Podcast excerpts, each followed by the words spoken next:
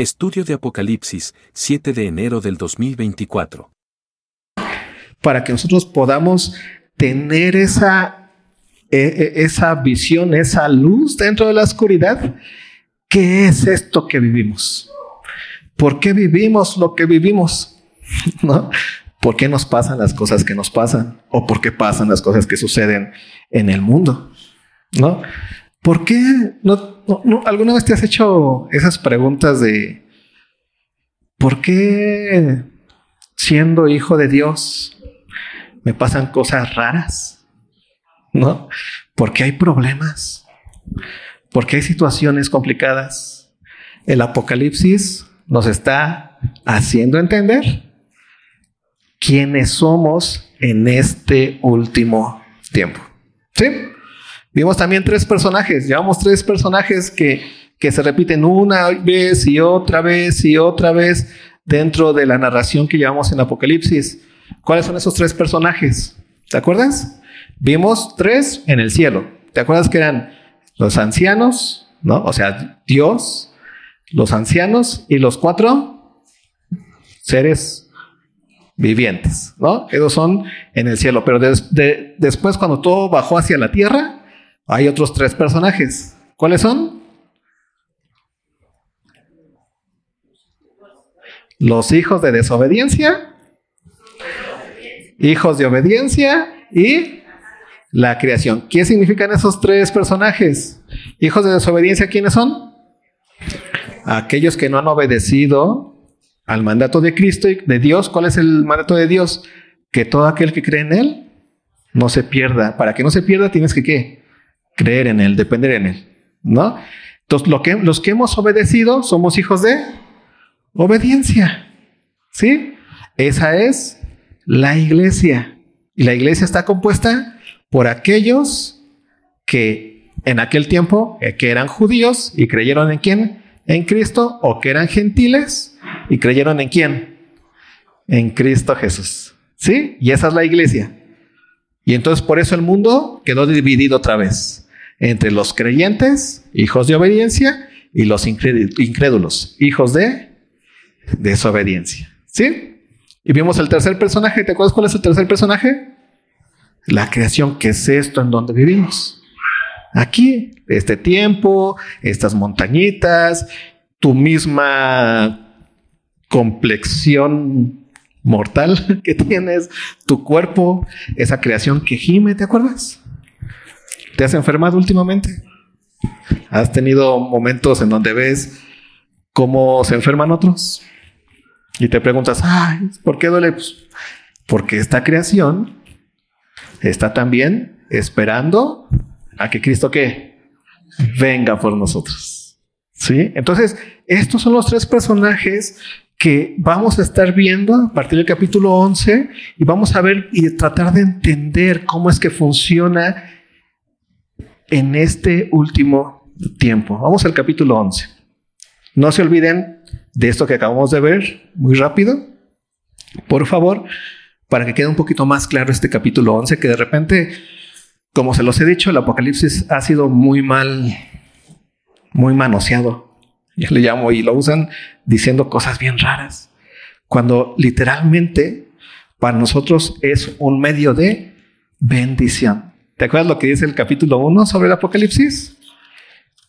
Bienaventurados el que lee, bienaventurado el que lee y los que oyen las palabras de esta profecía y guardan las cosas en ella escrita, porque el tiempo está cerca. Eso dice en el capítulo 1. ¿Para qué sirve el libro de Apocalipsis para nosotros? ¿Para tener miedo del futuro? No. Para este, sacarnos y creer que sabemos cuántos eh, zombies van a llegar en el futuro y no, es para que seamos bienaventurados, tú y yo, al guardar ese, esa enseñanza de lo que somos en este último tiempo y poder vivir como lo que somos en Cristo Jesús ahora. Versículo 1 del capítulo 11. Ve lo que dice. Entonces me fue dada una caña semejante a una vara de medir y se me dijo, levántate y mide el templo de Dios y el altar y a los que en él las que adoran en Él. Aquí quedamos claramente que hemos entendido. ¿Te acuerdas los dos primeros personajes? Los hijos de Dios y los que no son hijos de Dios, la iglesia y aquello que no es iglesia. Aquí no los va a volver a repetir. Hay una distinción absoluta.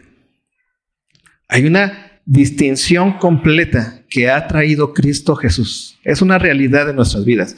Aquí no es, tú no estás aquí y no eres iglesia porque te sientas espiritual porque pues tienes un lado hippie, espiritualoso, que hay que llenar con algo.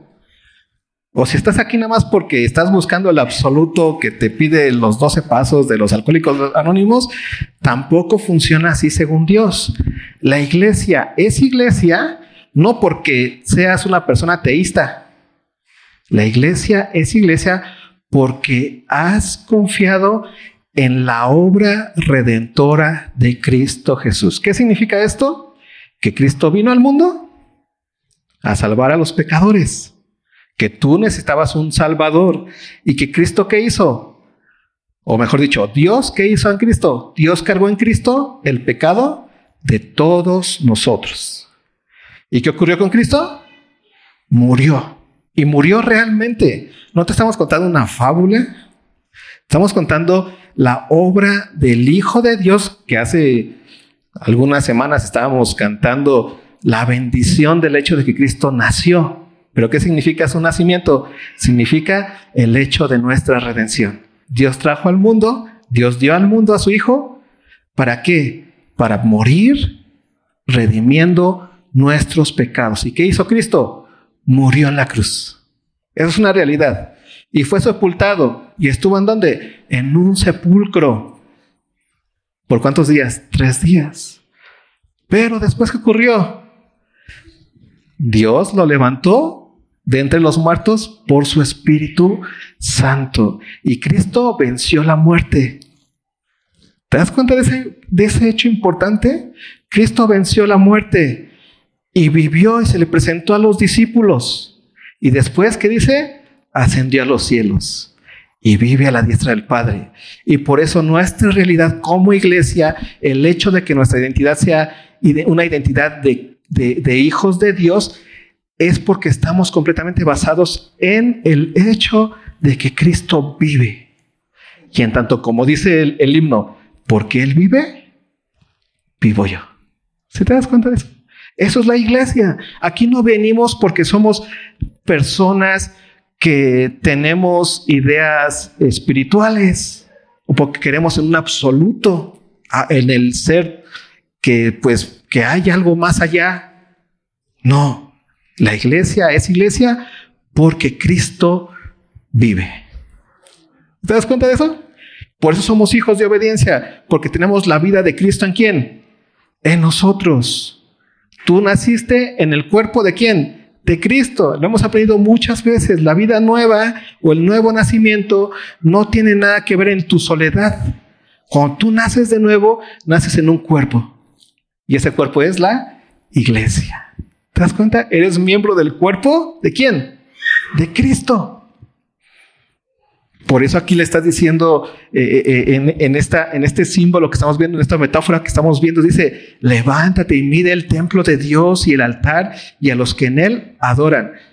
Pero el patio que está fuera del templo, déjalo aparte y no lo midas, porque ha sido entregado a los gentiles y ellos hollarán la ciudad santa 42 meses. Está haciendo una distinción.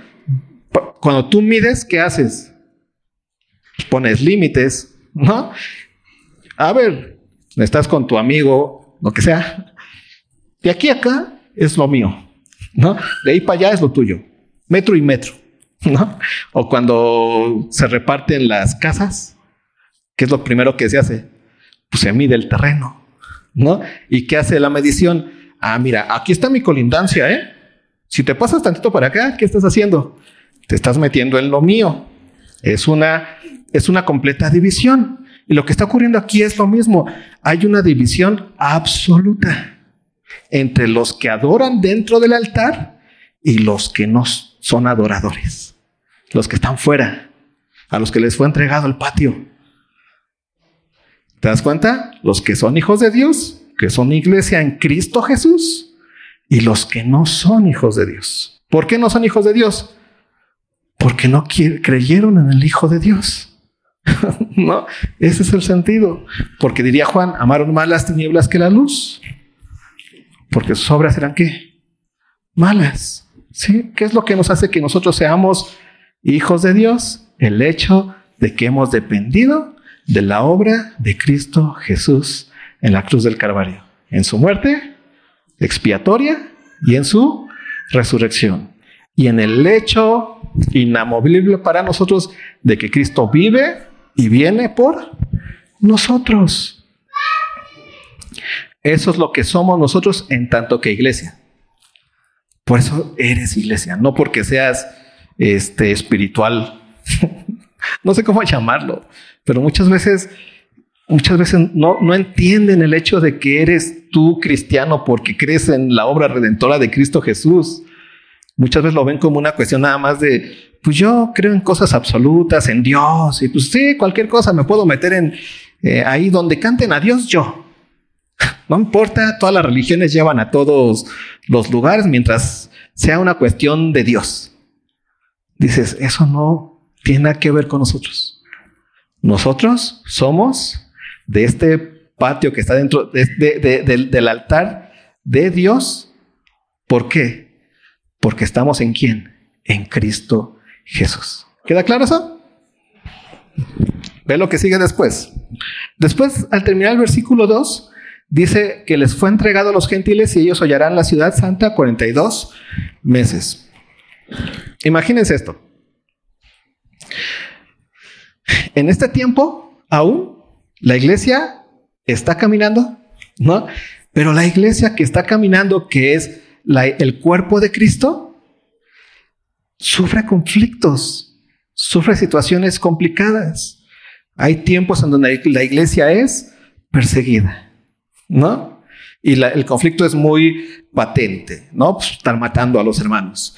Pero también en una sociedad como la nuestra, en donde la iglesia no es perseguida, la iglesia también sufre con otro tipo de conflictos que también vienen ahí, que son conflictos en donde no entienden bien qué son ellos mismos y reaccionan y reaccionamos según lo que nos imaginamos que tenemos que reaccionar. Por ejemplo, conflictos con respecto a las situaciones laborales, conflictos con respecto a las situaciones familiares, conflictos con respecto a las situaciones de salud, conflictos con respecto al miedo a la muerte, el miedo a la enfermedad. ¿Cuántos de aquí quisieran estar enfermos mañana?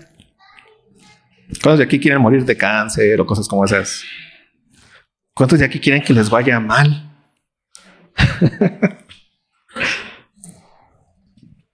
¿Y pasa con esos hermanos que han muerto de cáncer? Pasa. ¿Con esos hermanos que han muerto en accidentes? Pasa. ¿Con esos hermanos que los han matado porque los han asaltado? Pasa. ¿Sí? Y de repente como iglesia nos quedamos así, y entonces, pero ¿dónde estaba Dios? Y es porque no entendemos bien. Por eso el Apocalipsis es revelación de lo que somos como iglesia en este último tiempo. Y vamos a ver ahorita con la descripción que nos va a dar de los testigos el poder que tenemos como iglesia en tanto que testigos mientras tenemos vida en este mundo, en tanto que Cristo no viene por nosotros. ¿Sí? Ve lo que ocurre aquí. Versículo 3. Dice, y daré a mis dos testigos que profeticen por 1260 días, vestidos de silicio, por mucho tiempo, ¿no? Vestidos de Silicio. ¿Alguien sabe qué es o, qué significaba vestirse de silicio en aquel tiempo?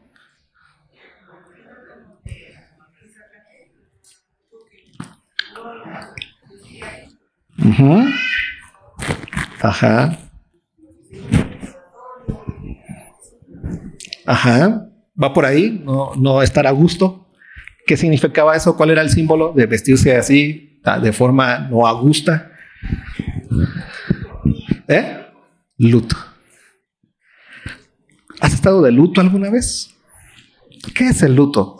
¿Qué me puede decir qué ha sentido cuando está de luto? ¿O por qué está de luto?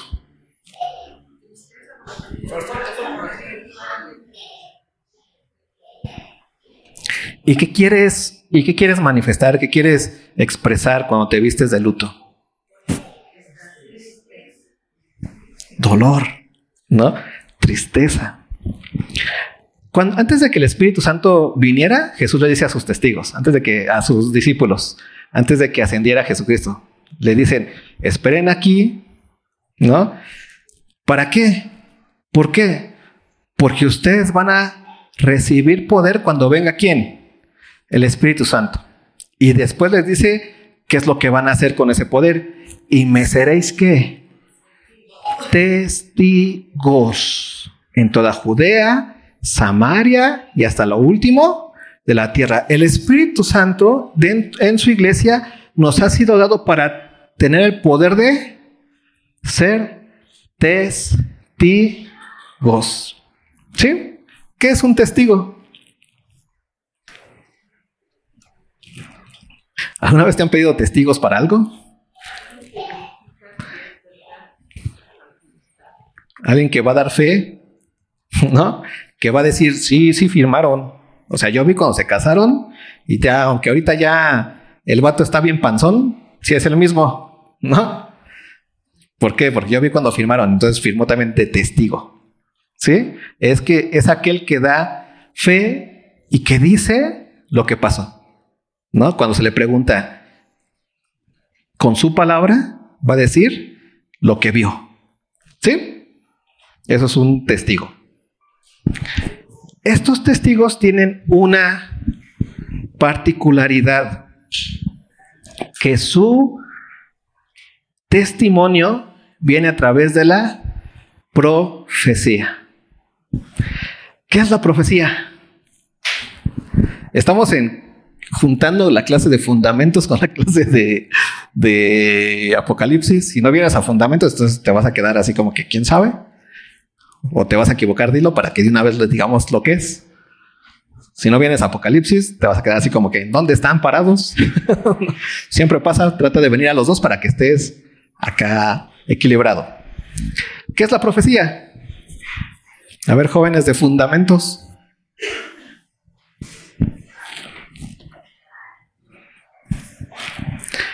Dice la Biblia que hay un don. El don de profecía en, Efes, en Romanos 12.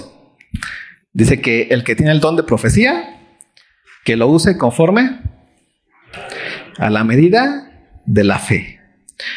¿Qué no es profetizar? Vamos siempre por lo negativo. Profetizar no es ser un vidente. Muy diferente. El vidente es el que dice, y al ratito el sala se va a caer. Entonces se cae sala y dice, ¡ay, profeta! No, no, no. O va, va a ocurrir esto con las torres gemelas. Ah, el profeta Nostradamus. No, eso no es el profeta. El profeta, según la Biblia, es aquel que habla conforme a la medida de la fe. ¿Qué es la fe? ¿Te acuerdas qué es la fe? Clase de Romanos. ¿Qué es la fe? Les acabo de dar esa clase ahorita, fundamentos otra vez. Los que estuvieron en fundamentos, ¿qué es la fe? Hoy viene en Hebreos nos los dice. Hebreos 11.1. La fe es la certeza de lo que se espera y la convicción de lo que no se ve. Vamos a ver qué, qué significa esa, esa definición de fe. Entonces, la fe es una certeza y una convicción. Una certeza de algo que se espera y una convicción de algo que no se ve. ¿Qué es aquello que se espera y aquello que no se ve? Es una promesa. ¿Sí? es algo que alguien te dice. La fe tiene que ver completamente con la palabra del otro. ¿Sí? Cuando tú tienes fe en lo que yo te prometo, o cuando yo te digo algo y tú tienes fe, tú vas a tener, te vas a ir con esa certeza de que Isaí te dijo que te va a traer un Lamborghini, ¿no? La próxima semana. Y te vas a ir con esa convicción ya toda la semana pensando en tu Lamborghini que Isaí te dijo y vas a llegar el siguiente domingo bien temprano a Fundamentos porque Isaí te va a traer un Lamborghini. Y entonces, ¿en qué, en qué creíste? ¿En la palabra de quién? De Isaí, porque Isaí no te enseñó el Lamborghini. Simplemente te dijo, va a ocurrir te voy a traer un Lamborghini. Entonces tú tuviste certeza de algo que estás esperando, que todavía no lo tienes, por eso lo estás esperando. Y tienes la convicción de algo que no viste. Pero a través de la palabra de Isaí o por la palabra de Isaí, tú ejercitaste fe. ¿Sí queda claro eso? Por eso la fe, y eso que les quede muy claro, porque dentro de igual dentro de la iglesia cristiana está muy mal entendido, la fe no es algo que te hables a ti mismo. Por eso cuando Isaí dice, hermano, es que yo tengo mucha fe de que me va a ir bien en este año. Isaí está equivocado en la manera de decir o de utilizar la palabra fe. Porque eso es que un pensamiento positivo de Isaí. ¿Sí? Yo puedo decir un montón de cosas de mí mismo, pero eso no es fe, eso es pensar bien o mal, ¿no? Te vas al otro extremo de la paranoia de, no, es que si salgo aquí me van a matar y mejor me quedo aquí. No es que tengas fe en ti mismo, es que eres paranoico, ¿no? Eso es muy sencillo. La fe siempre requiere la palabra de quién? Del otro, ¿sí? Entonces la fe es siempre escuchar lo que otro dice. Y, siempre termino con mi ejemplo de siempre. La fe se ve muy bonita cuando el hombre le dice a la mujer, cásate conmigo, yo te voy a bajar el cielo y las estrellas y no sé qué más y todo eso. Y la mujer que dice, sí, te creo.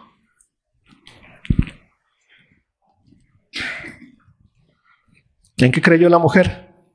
En la palabra de quién? Del otro. ¿Sí? ¿Tuvo fe? Claro. Sí, por eso se casó. Actuó según la palabra de otro. Regresamos a la profecía.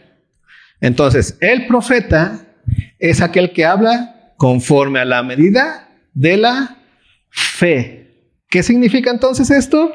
Que el profeta es aquel que habla aquello que ha escuchado de quién? De Dios no desde sí mismo. Por eso los falsos profetas, y lo, dice la escritura, son aquellos que hablan desde sus entrañas, que no actúan con fe, porque hablan desde sus entrañas. El verdadero profeta es aquel que habla conforme a la medida de la fe, que es hablar conforme a la medida de la fe, conforme a la medida de lo que ha escuchado de Dios. Y medida siempre es la medida de lo que Dios le va diciendo. No se inventa. Es que yo creo que Dios va a decir esto y esto y aquello y por eso te estoy hablando de parte de Dios. No, se calma y sabe, ¿qué me dijo Dios? Hasta aquí me dijo Dios, ya lo demás no sé. Por eso es conforme a la medida de la fe. ¿Sí queda claro eso? Entonces vemos aquí cómo los hijos de Dios que tienen esa identidad de testigos, porque con el Espíritu Santo que tenemos, Dios nos dio el poder de ser testigos Tú, en tanto que eres parte del cuerpo de Cristo, porque has creído en Cristo Jesús, porque has nacido de nuevo en su cuerpo, porque esperas la venida de Cristo Jesús, tienes la identidad de testigo, tú tienes el poder de profetizar, ¿no? Vestido de silicio. Parece raro, pero tú vas a decir lo que Dios dice, lo que has escuchado de Dios, ¿a quién? A los que no son de Dios. Vas a profetizar.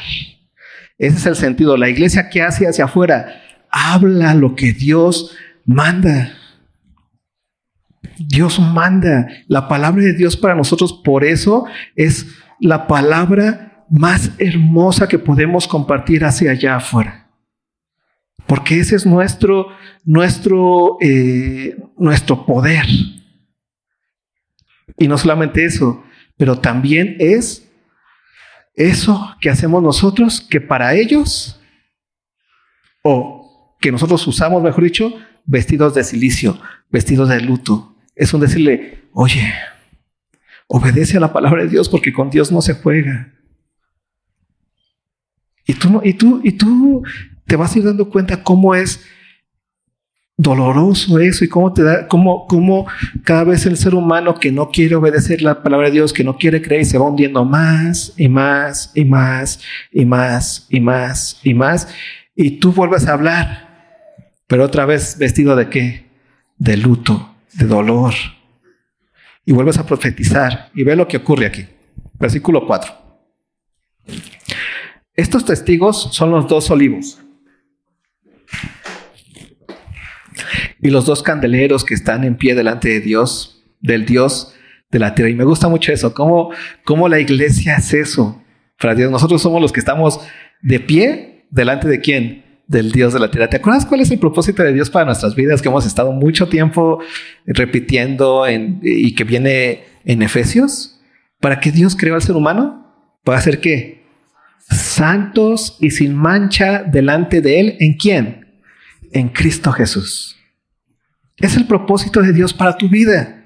El propósito de Dios para tu vida no es que tengas una mejor vida aquí, hoy y ahora. Es que seas santo y sin mancha delante de él en Cristo Jesús. Y eso ocurrió cuando naciste de nuevo. Entonces el cristiano, la iglesia, es el único ser que ya vive y que ya está en el cumplimiento del propósito de Dios. Ya no estás en el hecho de, Dios, ¿cuál es el propósito para mi vida? Ya estás ahí ya eres santo y sin mancha delante de él. Por esto estos dos testigos son esos olivos y esos candeleros que están delante, eh, en pie delante del Dios de la tierra. Somos esos santos sin mancha delante de él. Luego ve lo que sigue diciendo. Ve esta parte. Si alguno quiere dañarlos, sale fuego de la boca de ellos y devora a sus enemigos. Y si alguno quiere hacerles daño, debe morir él de la misma manera. Y eso está muy fuerte, ¿no? Porque hablamos de que somos, en primer lugar, testigos que profetizamos vestidos de silicio. Porque parece una redundancia. Un testigo lo que hace es hablar lo que vio. Un testigo en sí mismo habla, pero aquí dice que el testigo profetiza para hacer entender que la iglesia habla no desde sí mismo, no de lo que cree que son las cosas, sino que habla desde lo que ha escuchado conforme a la fe de lo que Dios dice, por eso profetiza, ¿no? Pero su palabra, por eso la palabra del testigo es palabra como fuego. ¿Te das cuenta del poder de la palabra que tenemos? Cada vez que que quieren venir a dañar a la iglesia. ¿Y dónde va a estar el daño de la iglesia? El daño de la iglesia o el daño de los enemigos contra la iglesia, lo dice Pablo bien, nuestra lucha no es contra carne ni sangre, sino contra huestes espirituales de maldad en los lugares, los lugares, en las regiones celestes. ¿no? El tema aquí es que cómo es que la iglesia es dañada no es en la cuestión física. La iglesia es dañada en la cuestión del entendimiento. ¿Por qué? Porque aquí es en donde la fe se juega la batalla. Y lo hemos estado hablando muchas veces. Si la fe, el justo por la fe vivirá, que nosotros hemos, estamos llamados para escuchar a Dios, para obedecer a Dios, entonces todo se, todo se vive en la fe. Y estamos hablando de que la idea es escuchar lo que Dios quiere que hagamos, no lo que el mundo dice que tenemos que hacer y lo que el mundo dice que tenemos que vivir y cómo lo que tenemos que esperar, lo que la palabra, lo que Dios dice que somos. ¿Te acuerdas de las tres cosas, tres preguntas que vimos en Romanos? ¿Quiénes somos? ¿Qué hacemos aquí? ¿Y qué esperamos? ¿Cuáles esas tres preguntas? ¿Cómo las responde el mundo? ¿Quiénes somos? Pues seres que estamos aquí para disfrutar el aquí y la hora mortales, finitos, pues unos dicen, pues te acabas y ya no pasa nada, o otros dicen, pues échale ganas porque vas a reencarnar y reencarnar y reencarnar. Pero ¿qué dice Dios? ¿De quién eres? ¿Eres en quién? En Cristo Jesús. ¿Y por qué eres en Cristo Jesús? Porque eres cuerpo de Cristo Jesús. Porque Cristo vive. De eso se trata la iglesia. Cristo vive. ¿Sí? La segunda pregunta, ¿qué hacemos aquí en este mundo? Muchos dicen, no, pues buscar la mejor forma de vivir, ser felices, buscar no tener tantos problemas, eh, pues tener acá, unos se van por el lado hedonista de los placeres, otros se van por el lado este, de la inteligencia y saber mucho, otros se van por el lado de pues, lo que caiga. Pero ¿qué dice la Biblia acerca de lo que Dios quiere que, seamos, que hagamos en este mundo? Que seamos sus qué? Sus siervos. ¿Sí? Y tercero, ¿qué nos cabe esperar del futuro? Y muchos son los idealistas que dicen, no, pues que el futuro sea mejor, construir una mejor sociedad para mis hijos, la economía, la política, hacer revoluciones, no hacer revoluciones, porque el futuro, para cuando venga, pues tener una buena familia con mis nietecitos, morir en mi camita y eso esperan el futuro. ¿Qué dice la Biblia que debemos que el cristiano debe de esperar? Que Cristo venga. ¿Te das cuenta de dónde está la lucha? Y eso te cambia por completo. Y por eso Pablo en Romanos 12 nos dice, te ruego, hermano, por la misericordia de Dios, que no os conforméis a este mundo, sino transformados por medio de la renovación de qué? De tu entendimiento. Y esa es la lucha fiera que hay. Y eso es a donde el mundo viene a tratar de golpear a los testigos. ¿Hacia dónde? ¿Cómo los quiere destrozar? Callando su palabra. Pero ¿qué hacen los testigos? Tiene una palabra que qué? Que es fuego. Y una palabra que cualquiera que venga a decirte, no, es que la reencarnación y que no hay, ya no hay nada más allá de la muerte, que es, no, estás mal, porque aquí es todo. ¿Cuál es la palabra absoluta que tú tienes para ellos? Cristo resucitó. Y cuando tú dices Cristo resucitó, no estás hablando de ciencia, estás diciendo lo que Dios ha ideado desde antes de la fundación del mundo.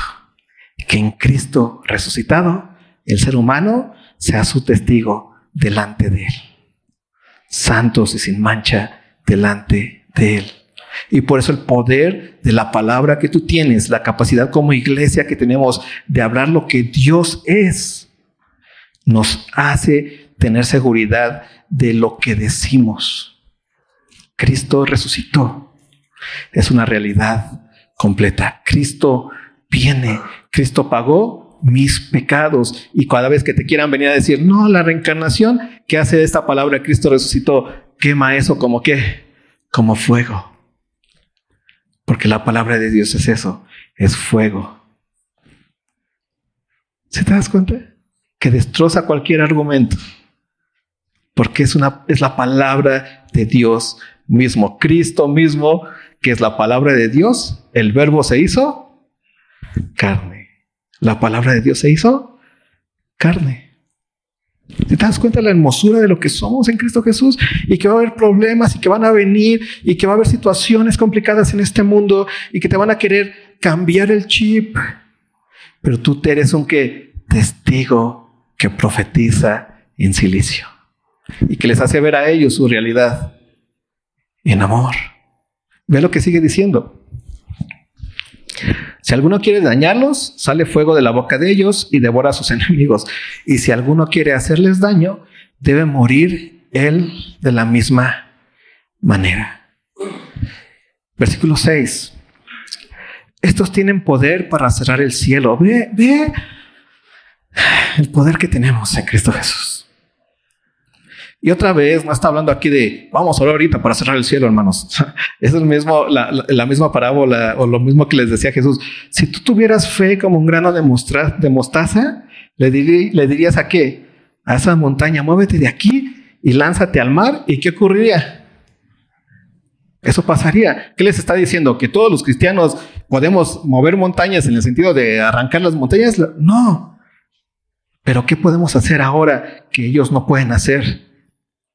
¿Amar a quién? Al enemigo. Tenemos el poder de Cristo de amar como Cristo nos amó. De perdonar como Cristo nos perdonó. De vivir como Cristo vivió porque tenemos su poder, tenemos su identidad. Y por eso dice, estos tienen poder. ¿Te recuerdas dónde viene el poder del testigo? Del Espíritu Santo. Estos tienen poder para cerrar el cielo a fin de que no lluevan los días de su profecía. Y tienen poder sobre las aguas para convertirlas en sangre y para herir la tierra con toda plaga. Cuantas veces quieran. Y ese es el poder del Espíritu Santo en nosotros. Podemos amar, podemos perdonar, podemos despojarnos, podemos dar nuestra vida por quienes, por nuestros enemigos. Es el poder absoluto, ese poder que irrumpe en la mente de cualquiera que no conoce de Dios, porque eso es el tope de ellos. Nadie va a amar a sus enemigos. Todos pueden dar la vida por sus amigos o por los más débiles o por los más de los indefensos, pero nadie por su enemigo. Sino solo quién? Cristo Jesús. Y nosotros en eso somos capaces entonces de cerrar el cielo, porque eso parece imposible, pero para nosotros es que posible amar al enemigo, despojarnos, dar nuestra vida por el, el enemigo. Qué impresionante. Es el poder que tiene la iglesia de Dios. Podemos perdonar. Podemos... Y, hay infinidad de, de, ejemplos con esto. Hay infinidad de ejemplos en donde en los días de los martirios, en los días difíciles, en donde la iglesia está siendo perseguida, la iglesia misma perdona aunque los mate, ama a sus enemigos. Y Saulo de Tarso es un ejemplo perfecto de eso. ¿Te acuerdas quién era Saulo de Tarso? Era perseguidor de la iglesia de Cristo, tanto que le temían. O sea, nada más escuchaba, es como cuando los judíos escuchaban en el tiempo del, de, del nacionalsocialismo el nombre de Hitler. Ahí vienen los nazis. Así era Pablo para la iglesia. Pero ¿qué hizo la iglesia? Tuvo el poder de qué? De perdonar y de amar. Y Saulo fue de bendición para quién? Por un montón. Qué infinidad. Y mi abuelito, yo me acuerdo de mi abuelito que me contaba de un hermano mi abuelito sufrió persecución en su pueblo. Fue de los primeros que estuvo por allá. Y, él me decía, yo me acuerdo de este hermano que nos odiaba, nos veía y siempre nos quería golpear. Trató de, nos, nos balació, ¿no? O sea, nada, de repente escuchábamos los disparos y cómo pegaban en las ventanas cuando teníamos nuestras reuniones. Hasta que un día Dios lo trajo, ¿no? Y lo veíamos y era así como que, oh". pero nos dimos cuenta de que él había sido perdonado como quién, como nosotros. Y lo pudimos amar. ¿Sabes? De esto se trata esta, e, e, e, este poder que tú tienes en el Espíritu Santo. Poder de despojarte todo el tiempo. Y eso, esto es ser testigos. Profetizar conforme a la palabra, conforme a la medida de la fe que tenemos en Cristo Jesús hablar de lo que Dios es, la iglesia es testigo, tener este, esta conciencia de que nuestra palabra, que es la palabra de Dios, es palabra que, que nadie la puede apagar, porque es el fuego encendido completo que proviene del Espíritu Santo. Y es el poder que tú tienes como hijo de Dios de vivir en este mundo y de que tu entendimiento sea que transformado. ¿Te das cuenta de la importancia? de que tú escuches la palabra de Dios, porque es la medida de la fe con la cual tú vas a ser testigo y profetizarás. La importancia de que tú vengas y escuches la palabra de Dios, porque es lo único que te va a dar fe. La fe no viene porque le hagas así y porque sientas acá que ya, qué bonito se siente. No, así no viene la fe. La fe viene por el oír. ¿Y el oír? Por la palabra de Dios. La fe no viene por cuánto tiempo estés hablándole a Dios. Y tirado, hablando, hablando, hablando, hablando. Ahí no hay fe. Ahí es echándole tu choro a Dios. La fe viene de dónde? De que te sientes y seas capaz de escucharle. Y entonces eso te va a hacer, te va a, a dar el entendimiento de que eres el profeta dentro de la iglesia como testigo en este mundo y que tienes todo este poder que vimos en Cristo Jesús.